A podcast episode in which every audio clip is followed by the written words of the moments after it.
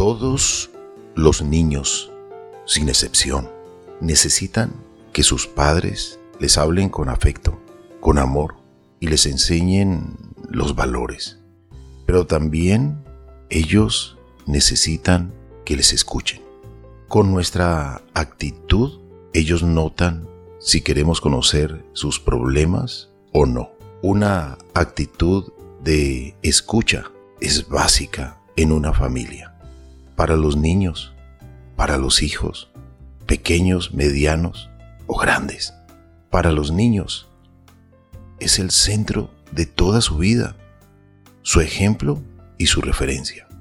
Por eso lo primero que tenemos que ofrecer, los padres, es nuestra escucha constante. No importa que estemos cansados, preocupados, tensionados. Ellos no tienen la culpa de ello. Debemos desactivarnos frente a las tensiones, a las rabias, a las tensiones y escucharles con amor, con atención y lograr que sientan que siempre tenemos tiempo para ellos y para el diálogo. Si los padres mantenemos el diálogo, de seguro lograremos entender muchas de las situaciones por las cuales ellos estén pasando y ayudarles oportunamente. La violencia intrafamiliar desactiva lamentablemente el diálogo. Gritar, cantaletear, no es diálogo. Diálogo es poderse entender pausada y tranquilamente y poder hablar con ese ingrediente maravilloso, familiar, que es el amor. Carlos Alberto Ramírez está presentando Nuestro Oxígeno, Nuestro Oxígeno, Nuestro Oxígeno. La vida en nuestro medio. En nuestro medio. Bienvenidos, amables oyentes, y bienvenida, Marian. Carlos Alberto, muchas gracias. Un saludo cordial para usted y para todas las personas que nos escuchan. Hay una gran preocupación de los adultos, especialmente de padres y de docentes, por el desarrollo y formación de las nuevas generaciones, ha sido una constante en nuestra sociedad moderna. Sin embargo, el ensalzamiento del individualismo, el instrumentalismo del ser humano, entre otros aspectos, han derivado en una sociedad empobrecida de valores y también en una crisis de diálogo. Y no cabe duda, Carlos Alberto y oyentes, de que una de las competencias más importantes del ser humano es la capacidad de dialogar, de comunicarme con otro. Es una competencia que ha estado presente en el proceso de la humanización del hombre desde el origen de su existencia. Incluso, si queremos ir al origen, vemos cómo Dios le hablaba a Adán, por ejemplo, y el ser humano como ser inacabado, pues requiere de la comunicación. ¿Para qué necesito comunicarme? ¿Para qué necesito escuchar?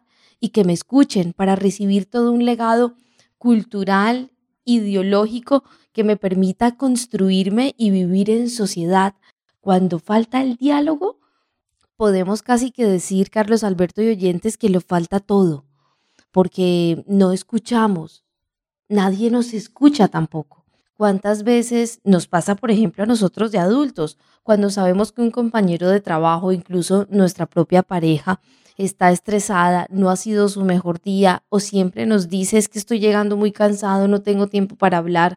Pues lo que uno va haciendo incluso de adulto es guardarse las cosas y te las guardas una, dos, tres, cuatro, cinco veces y finalmente al no dialogar, al no decir lo que sentimos, porque vemos que esta persona no va a tener el tiempo para nosotros, pues a veces esto termina en rupturas de relaciones. Esto a veces termina en que cuando por fin se tiene el tiempo y se desea dialogar, ya no se va a dialogar, sino que se va a gritar. Como usted lo mencionaba ahora, se va a cantaletear. Qué importante es el diálogo. El diálogo no es chatear por WhatsApp. ¿Usted sabe cómo está su hijo? Sí, le acabo de enviar un WhatsApp y me respondió y me dijo que está bien. El diálogo es mirarnos a los ojos, es verle la expresión en ese momento a la persona. El diálogo es dejar ese teléfono al lado y preguntarle cómo está, cómo se siente, cómo le fue. E incluso desde el hogar esto lo podemos observar. ¿Cuántas veces no vemos que cuando llega el papá y la mamá del trabajo, uno de los dos, no se pregunta cómo están y cómo le fue, sino que de inmediato se pasa a preguntar otro tipo de cosas, como, y ya vio lo que hay que pagar, ya vio que falta esto, que falta lo otro, el niño también va aprendiendo eso y es allí donde perdemos por completo el diálogo y entramos en un empobrecimiento de valores como sociedad. Y no debemos perder de vista los valores. Los valores son básicos en la educación de todo nuevo ser humano. Y estamos refiriéndonos a los niños. Los niños tienen como primera escuela la casa.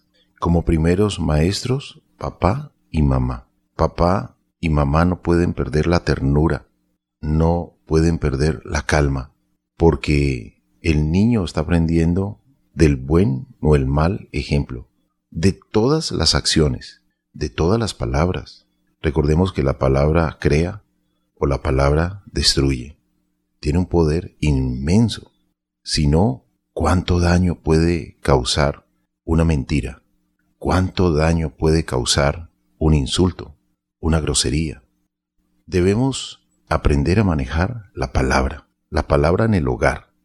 Recordemos que la voz es el instrumento de la comunicación y dependiendo con la intensidad, la potencia o la suavidad o la ternura que la manejemos, de igual manera será la respuesta. Qué importante esto que usted menciona, Carlos Alberto, y si le colocamos sentido, Dialogar va más allá de la mera transmisión de datos, del mero intercambio de la información verbal. Dialogar se trata de hacer partícipe al otro de lo que uno no tiene. Es poner en relación de participar en algo común. Es un encuentro, es un encuentro de palabras, es un acto de amor, pero sobre todo es una entrega de dos seres intentando entenderse. El diálogo nos permite la confianza y al mismo tiempo la reciprocidad, la comunión, porque dialogar no solo se trata de intercambiar ideas arrancadas del tiempo y de la historia, también comunicamos experiencias, interpretaciones, resultados, procesos de búsqueda. Dialogar es importantísimo todos los días de nuestra vida, es algo que no podemos perder. ¿Cómo nos despertamos? cómo soñamos, qué tal pasamos la noche, dormimos bien, tal vez la cama no fue tan cómoda, sí, no, llovió, no llovió. Empezar a traer nuevamente ese tipo de conversaciones. A veces se nos pregunta, ¿y cómo está su hermana, su mamá o su hermano? Bien, yo vi un estado de WhatsApp y vi que estaban en un restaurante, deben estar bien. Estamos dando todo por sentado y ya no queremos largas llamadas telefónicas ya ni siquiera queremos encuentros con la familia porque nos da pereza, porque nos da como esa jartera otra vez lo mismo, volver al diálogo de antes, pero es que es tan necesario. ¿Cuántas personas, incluso de nuestro mismo círculo familiar, están necesitando un cómo estás, cómo te sientes, pero de manera sincera y genuina? No un chat de WhatsApp, no, necesitamos esa comunicación y probablemente es allí donde nos podemos dar cuenta que esa persona está pasando una situación difícil, complicada, pero estamos comunicándonos más, probablemente con los que están más lejos o quienes ni siquiera conocemos, sino solo a través de un perfil en redes sociales y estamos dejando de lado a ese círculo inicial y primitivo de nuestra vida a papá, mamá, mi hermano, mi hermana, mi abuelo, mi abuela. ¿Qué estamos haciendo? Y es esto lo que afecta a los niños. Cuando ven que en una familia no hay diálogo, cuando ellos ven que el papá y mamá llegan súper cansados de trabajar, que nadie tiene tiempo para ellos, probablemente si se están enfrentando a un problema en la escuela, de seguro que no lo van a decir y no lo van a comunicar, porque van a pensar, lo que yo estoy viviendo no es nada comparado a los problemas que mamá o papá tienen en el trabajo o tienen entre sí en su matrimonio. No los voy a molestar con que un niño o una niña me dijo esto o lo otro. ¿Y cuántas veces el niño se nos ha intentado acercar? Es que en el colegio me dijeron esto. me hicieron esto, me empezaron a rayar con lapiceros. Es que a veces me empujan y la respuesta es no le preste atención a eso. ¿Y qué tal que uno de esos problemas que tiene el niño o la niña es problemas de acoso? Acoso por parte de los compañeritos o acoso por una persona mayor. Sería lamentable que papá y mamá no detecten a tiempo, no perciban a tiempo estas señales, porque siempre hay señales. Lo hemos visto a través de los profesionales que informan cuando está ocurriendo el bullying. Bullying por muchos aspectos. Y lamentablemente, a veces el niño es víctima y a veces nos damos cuenta demasiado tarde. Por eso papá y mamá deben restaurar lo más pronto posible el diálogo con sus niños, con los jóvenes, con quien tienen en casa bajo su responsabilidad. Recordemos que hay una responsabilidad familiar, hay una responsabilidad como padres, hay una responsabilidad colectiva. Y el bienestar de los niños es el bienestar de los mayores. Muchos traumas de los adultos fueron ocasionados en la niñez por descuido de papá o mamá o de los maestros. Y hoy hay muchos distractores. Como usted bien lo decía, Marían, a veces la gente se dedica a mirar la pantalla, a ver las redes sociales, a desatrasarse, y se olvida de esa gran responsabilidad que hay, que no solamente es pagar el colegio, pagar las medicinas, pagar eh, o proveer alimentos. Hay una responsabilidad en la crianza, entregar valores, entregar enseñanzas para que ese ser humano pueda ser resiliente, pueda tener la capacidad de trascender situaciones difíciles.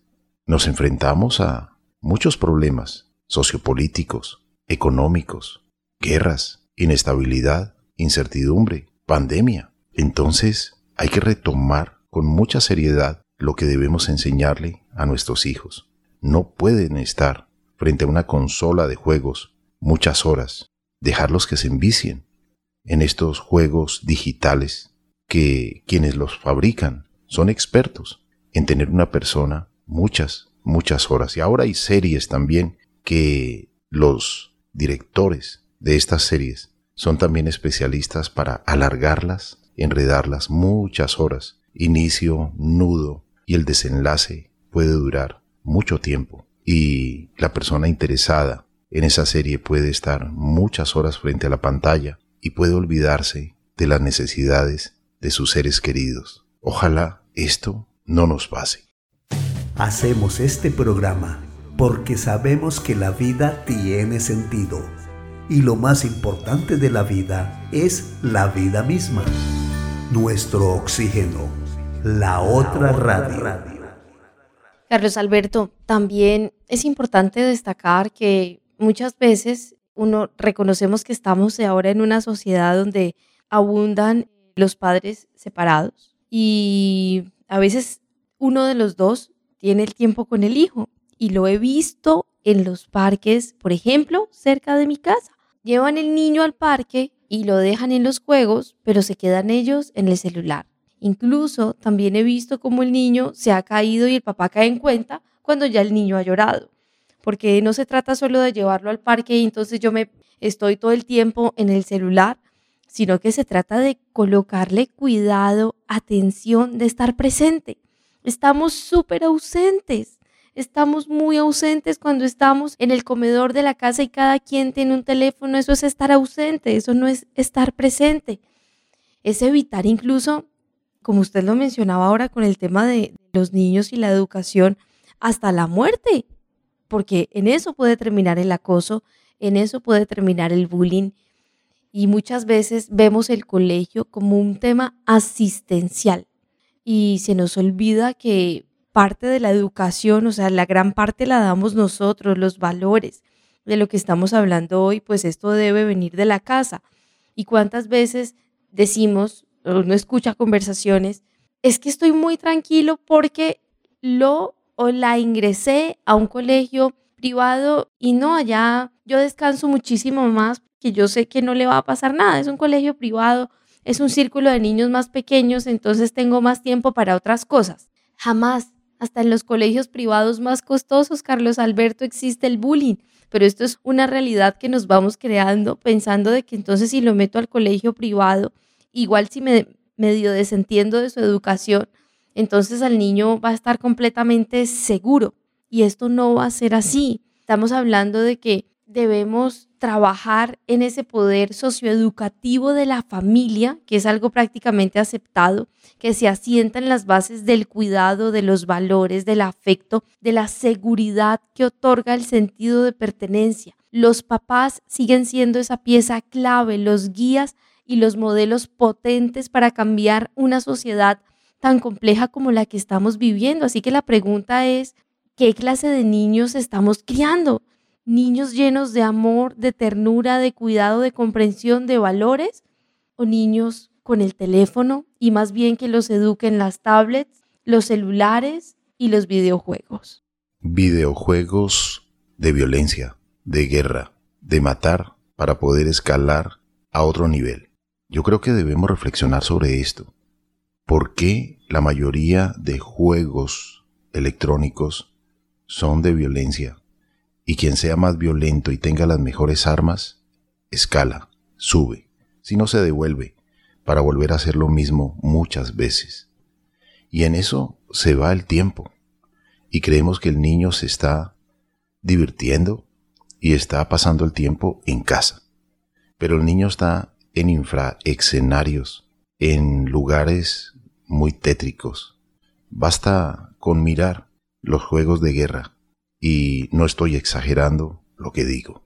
Y papá y mamá entonces pierden esa linda oportunidad de ese transcurrir de la niñez, de la infancia, en la que hay que divertirse, dialogar, jugar. Nunca dejes la enseñanza de los valores en los maestros de la escuela o profesores o profesoras. Esa es una obligación tuya, es un deber de papá.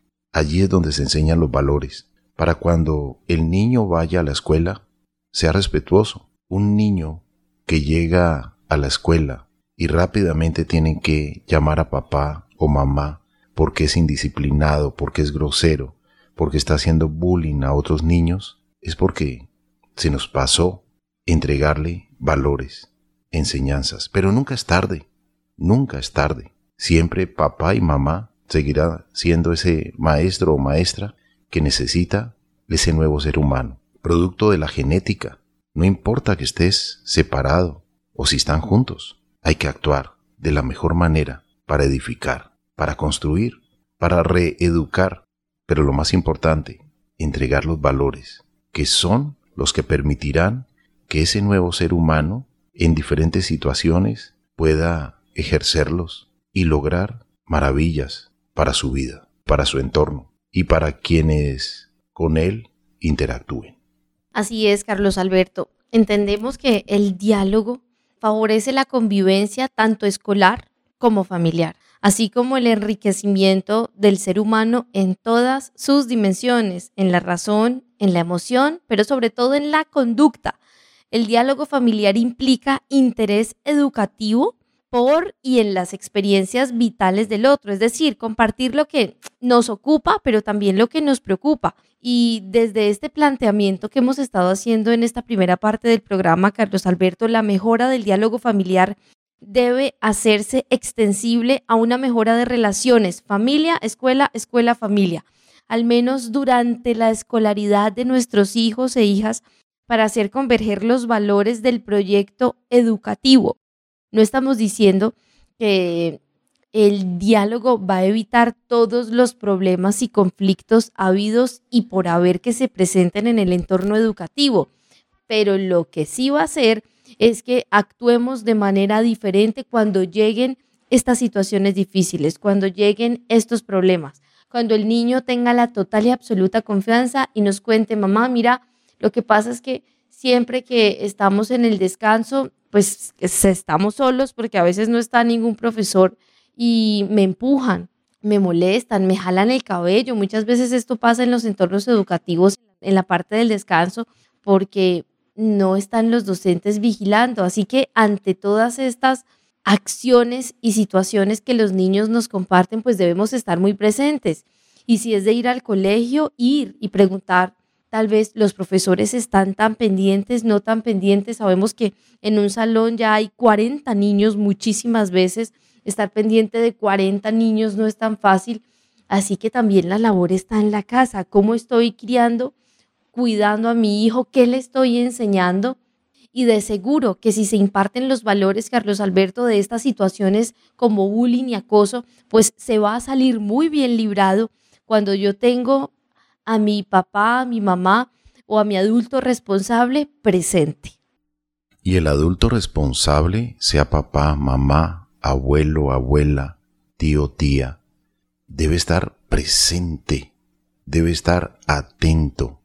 Voy a contar un caso, Marían, que ocurrió en uno de los mejores colegios, donde se paga alto. Resulta que el niño no quería regresar, no quería regresar al colegio, pero no decía por qué. La mamá, muy desesperada, fue a hablar con la psicóloga del colegio y la psicóloga le escuchó, la atendió, pero nada pasó. Y los problemas siguieron y el niño no quería regresar. De pronto el abuelo escuchó de que el niño no quería regresar y le dijo a la, a la hija que hiciera una reunión con sus profesores y su nieto. Y estuvo con el profesor. Y al estar en esa reunión con el profesor, se dio cuenta que el profesor estaba desentendido, que quizás en las horas de recreo, donde estaban ocurriendo los problemas, él estaba quizás mirando el celular o estaba en otras actividades de descanso. Pues el abuelo no se quedó contento con ello. Inmediatamente fue a la oficina del rector para pedirle una audiencia, una reunión. Y el rector muy amablemente le dio la cita para el día siguiente. Y el día siguiente se pudo exponer la problemática con toda la realidad de lo que estaba pasando en el colegio. Y empezó todo un programa anti-bullying, toda una acción para ayudar al niño y a los niños involucrados en esta situación. Y el resultado fue exitoso, porque hubo acción de los profesores, de los padres, de los niños, hacia la reconciliación, hacia el respeto, hacia el diálogo, hacia el juego sano. Y esta historia terminó muy bien, afortunadamente. Pero cuando hay un poco de descuido, Marian, lamentablemente a veces hay consecuencias muy, pero muy lamentables. Carlos Alberto, porque se actuó a tiempo, porque la familia estaba presente y definitivamente esto tuvo un muy buen desenlace.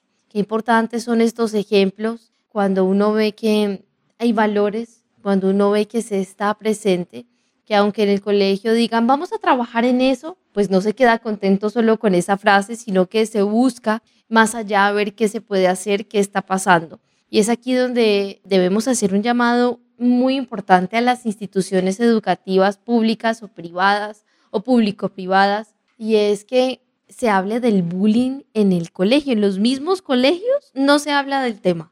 En los mismos colegios no se dan enseñanzas ni cátedra acerca del tema.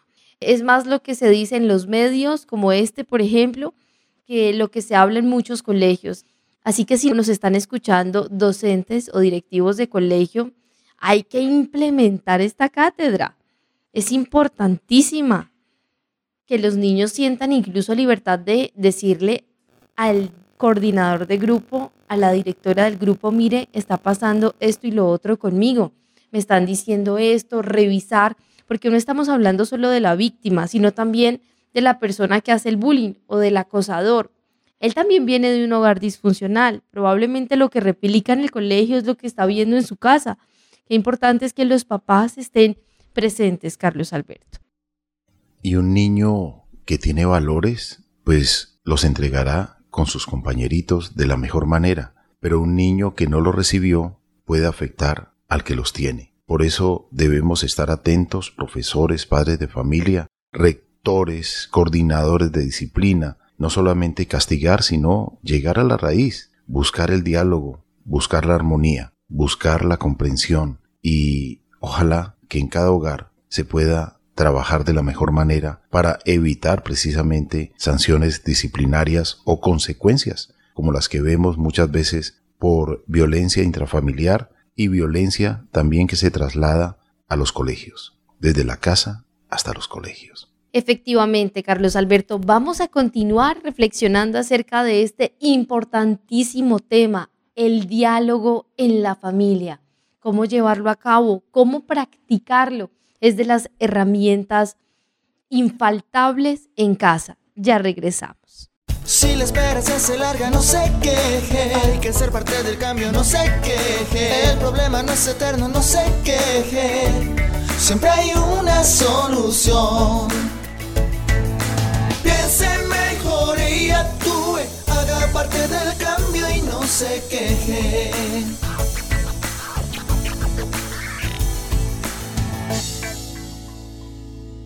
Nuestro oxígeno, un programa que se puede respirar.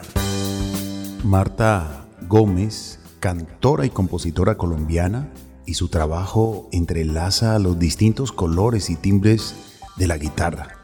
Eh, incluso un país como Colombia, que ante los ojos del mundo es tan aguerrido, es infinitamente tierno. Tenemos miles de personas que nos dedicamos todos los días a intentar eh, hacer del mundo un mejor lugar, como ustedes en nuestro oxígeno. Así que de verdad que muchas gracias por este momento y me siento muy honrada.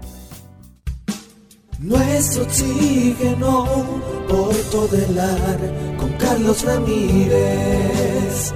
Nuestro oxígeno.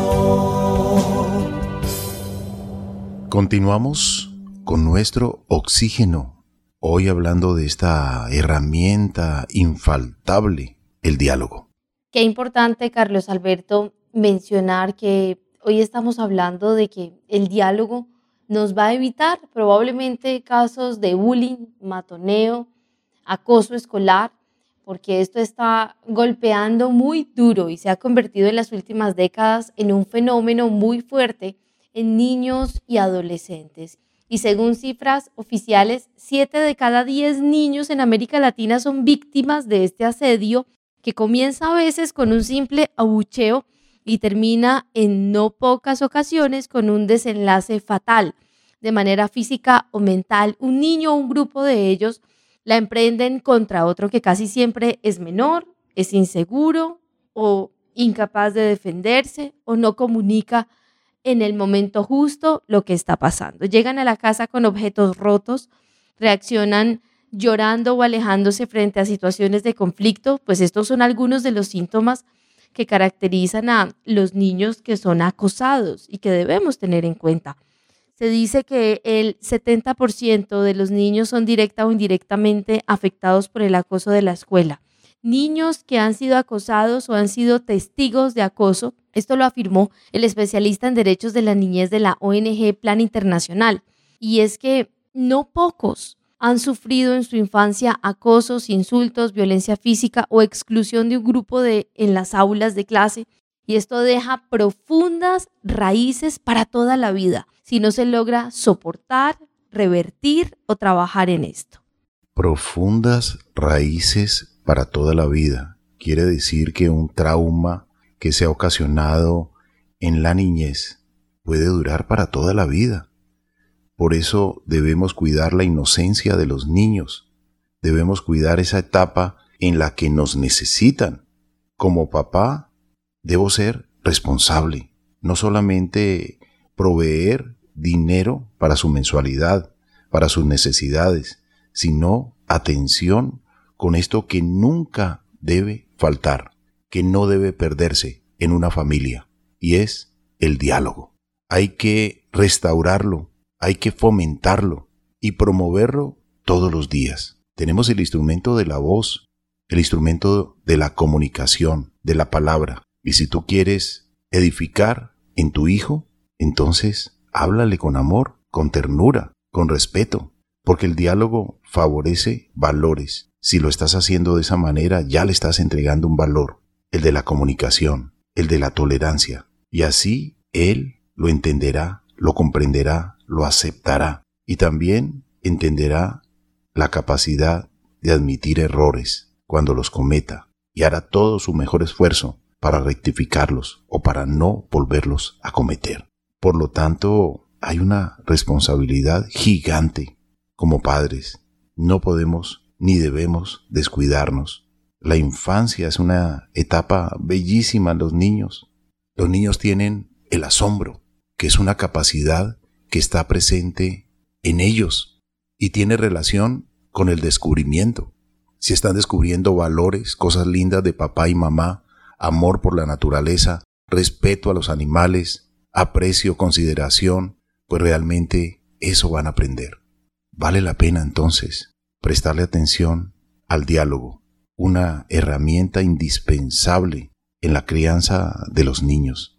Esas enseñanzas que se dan con amor, esos aprendizajes que le quedan a los niños, como usted lo mencionaba ahora, enseñarles con muchísimo amor, hablarles de la naturaleza, de la tierra que pisan, del agua que los baña, de las flores que observan, de la vida que ocurre a su alrededor, pero con un filtro, con el filtro de los valores, practicando especialmente el amor, el respeto y el diálogo, entendiendo, Carlos Alberto, que no hay quienes sean más o menos, que todos somos iguales.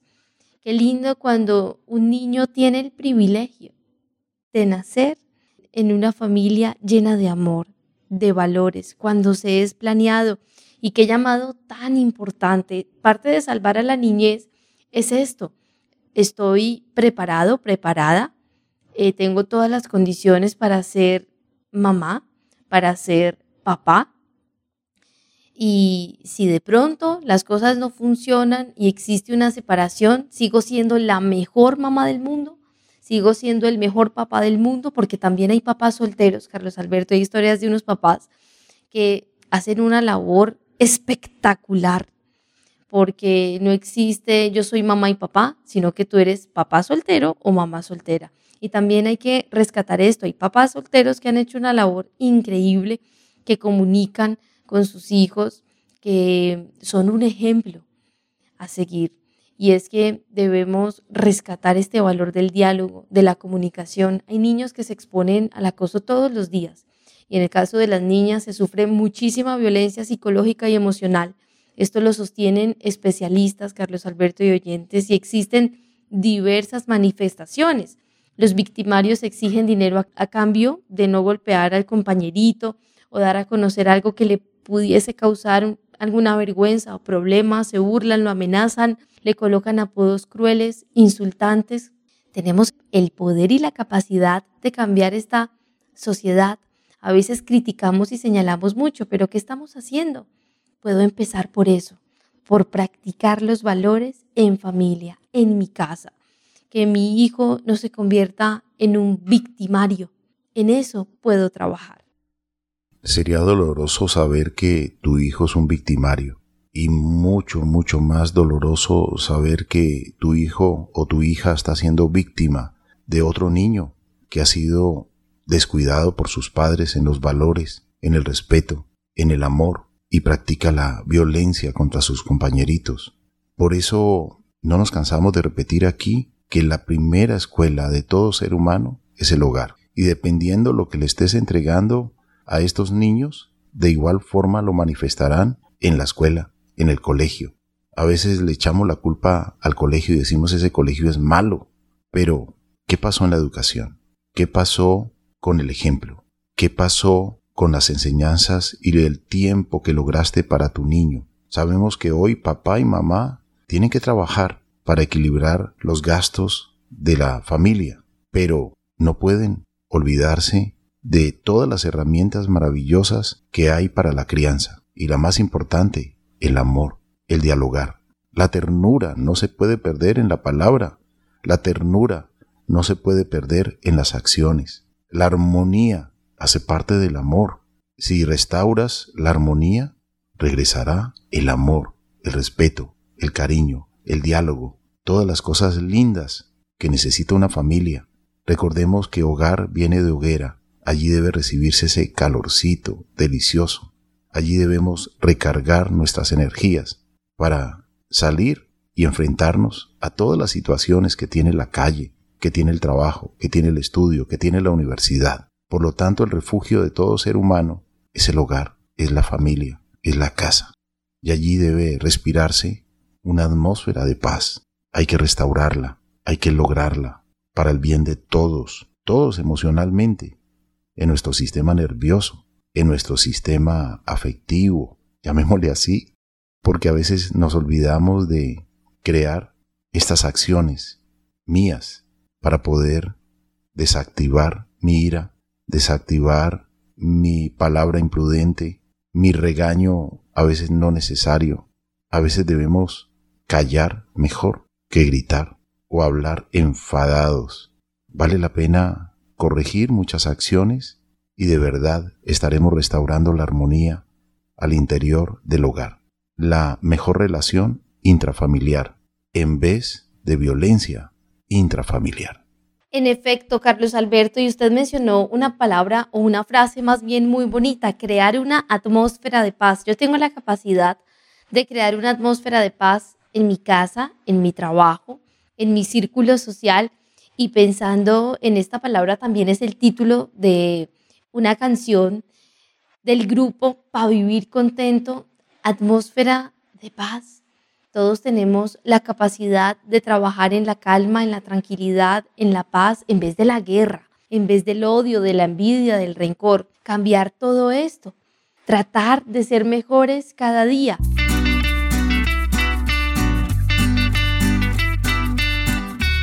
Vamos a escuchar esta canción del grupo para vivir contento, porque aquí también reflexionamos con canciones canciones que tienen un gran mensaje y que nos llevan, por supuesto, a ello, a la práctica.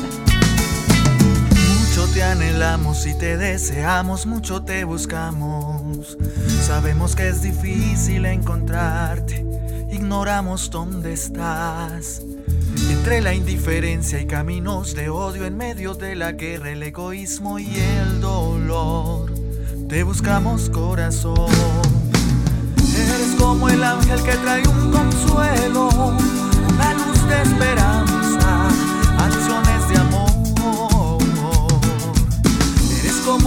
que ha nacido en el lodo, cambiándolo todo.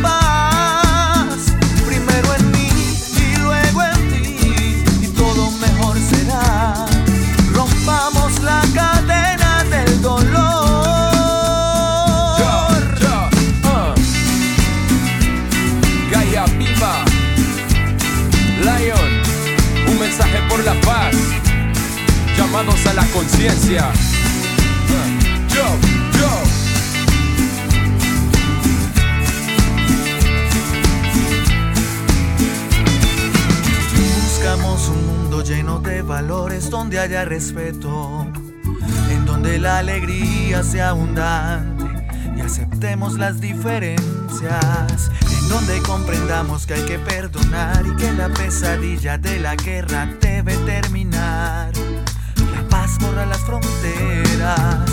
Eres la niña tierna, eres paloma blanca que voló, que buscamos tras el sol, pero siempre ha estado allí. Eres una sonrisa, eres la luz de un nuevo despertar. Estás en el corazón, ven cantemos por la paz.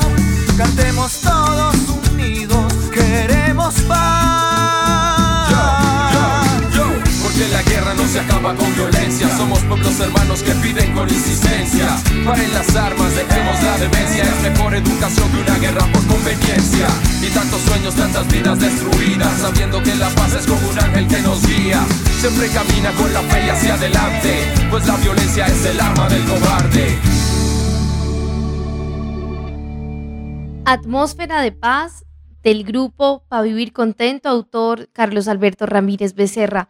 Qué linda reflexión. La paz no se gana con violencia. Nunca debemos celebrar ningún acto violento, todo lo contrario, celebrar la paz y la práctica de valores y también el abrazo familiar, que después del diálogo siga el abrazo, que sigamos practicando la ternura, no importa cuántos años tengamos, Carlos Alberto. La ternura no debe faltar. Usted lo ha dicho muy bien, María, no importa la edad que tengas, un abuelo es tierno y da ternura a sus nietos. Por lo tanto, la ternura siempre debe estar en nosotros, no importa la edad. Y también debemos aprender a desactivar el odio, debemos aprender a desactivar la maldad, porque si tú llevas la maldad, llevas el odio a tu hogar, entonces entra la violencia intrafamiliar. Hay que desactivar el odio en nosotros mismos. Para pelear se necesitan dos. Y si tú te desactivas, si tú logras ese ángel maravilloso que hay dentro de ti, pues realmente vas a lograr la paz. La paz en la casa, la paz a través de la palabra, la paz a través de las acciones, la paz a través del ejemplo, para que sea digno de imitar por tus hijos, por los pequeños, por los nietos, y realmente conservar, mantener, restaurar, reeducarnos para mantener siempre la armonía.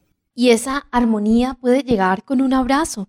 ¿Y cuántos beneficios, por ejemplo, tiene abrazar? Un abrazo es la forma más natural que tiene el ser humano para dar muestras de cariño, de afecto. Un abrazo, según estudios, ayuda a prevenir algunas enfermedades tanto físicas como emocionales. Abrazar también nos libera de tensiones, ayuda a relajar los músculos, disminuye el estrés. Cuando tú das un abrazo, tienes contacto físico y esto reduce la producción de cortisol, que es la hormona que produce el estrés, y aumenta la cantidad de serotoninas y dopamina en el organismo, permitiendo así elevar nuestro estado de ánimo y estas sustancias actúan como un sedante que nos lleva a un estado de calma, de tranquilidad y de paz, beneficiando nuestro sistema nervioso Qué importante es hablar de esto, Carlos Alberto. Hay mayor felicidad, alegría, hay un aumento en nuestra confianza, seguridad, también una reducción significativa en, cuanto a enfados y sentimientos apáticos, mejor estado de ánimo, incremento de nuestra autoestima. ¿Cuántos beneficios tiene abrazar? Abrazar de manera sincera, abrazar con amor y es la forma más especial de mostrar apoyo, alegría, felicidad, cercanía y afecto hacia la persona que abrazamos. ¿Cuántas cosas lindas ha dicho usted, Marían, sobre lo que significa el abrazo? En definitiva, todo lo que usted ha mencionado es que el abrazo es una gran medicina. Por lo tanto, a través de estos músicos, estos artistas del grupo Gaia y del grupo Pa Vivir Contento que se han unido para estas canciones temáticas, educativas, constructivas, vamos a reflexionar sobre el abrazo familiar.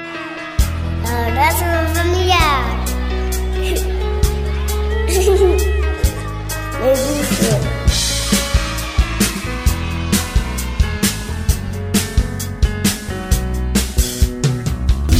quisiera entender todo lo que está pasando, porque tanta incertidumbre y tantos sueños olvidados. ¿Cuándo fue que cambió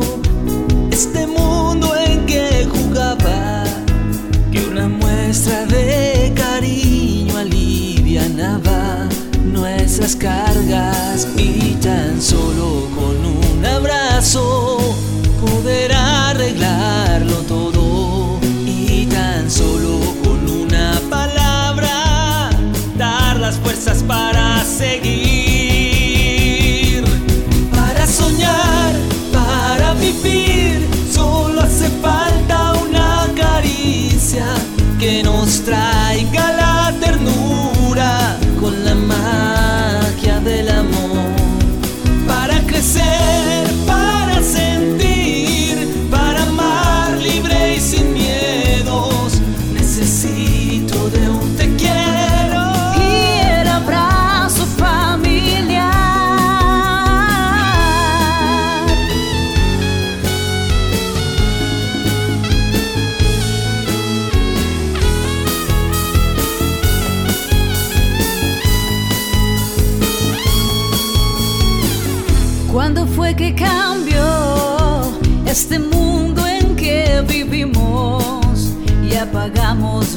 hogares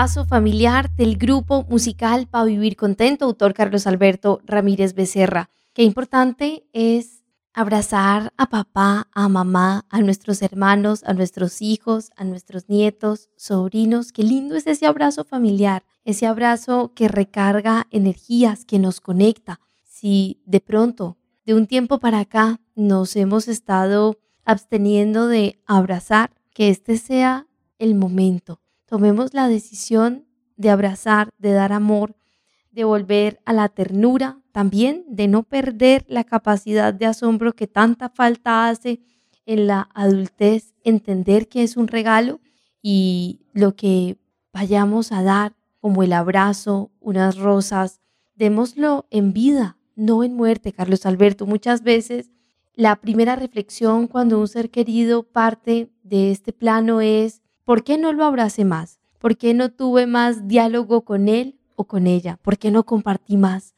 tiempo de calidad con esta persona? Me arrepiento de haber cogido tanto ese teléfono en plena cena, en plena conversación con mi abuelita, con mi mamá o con mi papá. Me arrepiento de tantas conversaciones superficiales cuando ya no vale la pena arrepentirse, cuando todo lo que pudimos haber hecho en vida no lo hicimos. ¿Por qué no le dije te quiero en vida? ¿Por qué no le dije cuánto lo admiraba, cuánto lo quería o cuánto le agradecía?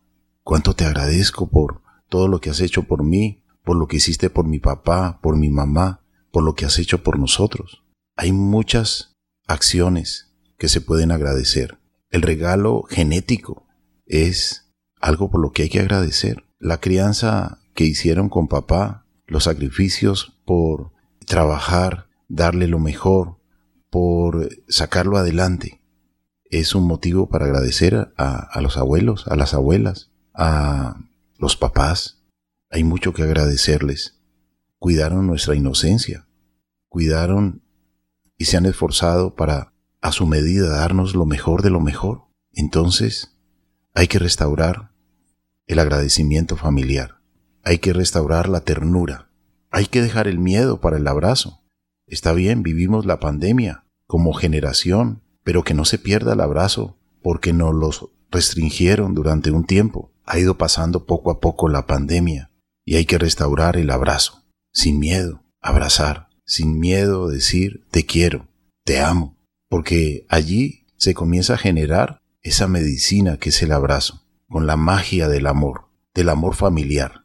Un te quiero, un abrazo, son una medicina gigante para un niño, para un ser que necesita afecto y lo necesita de su familia. Por eso restauremos, rescatemos, restablezcamos el abrazo familiar. Que no nos dé vergüenza abrazar, que saquemos el tiempo para dialogar, para escucharnos unos a otros. A nuestros oyentes les agradecemos y les recordamos las redes sociales. Facebook, Nuestro Oxígeno Oficial, Gaia Tierra Viva, portales web www.nuestrooxígeno.com, www.gaiatierraviva.com, donde pueden escuchar nuevamente este programa en www.caliradio.co y también nos pueden contactar a través del WhatsApp 316-830-6307.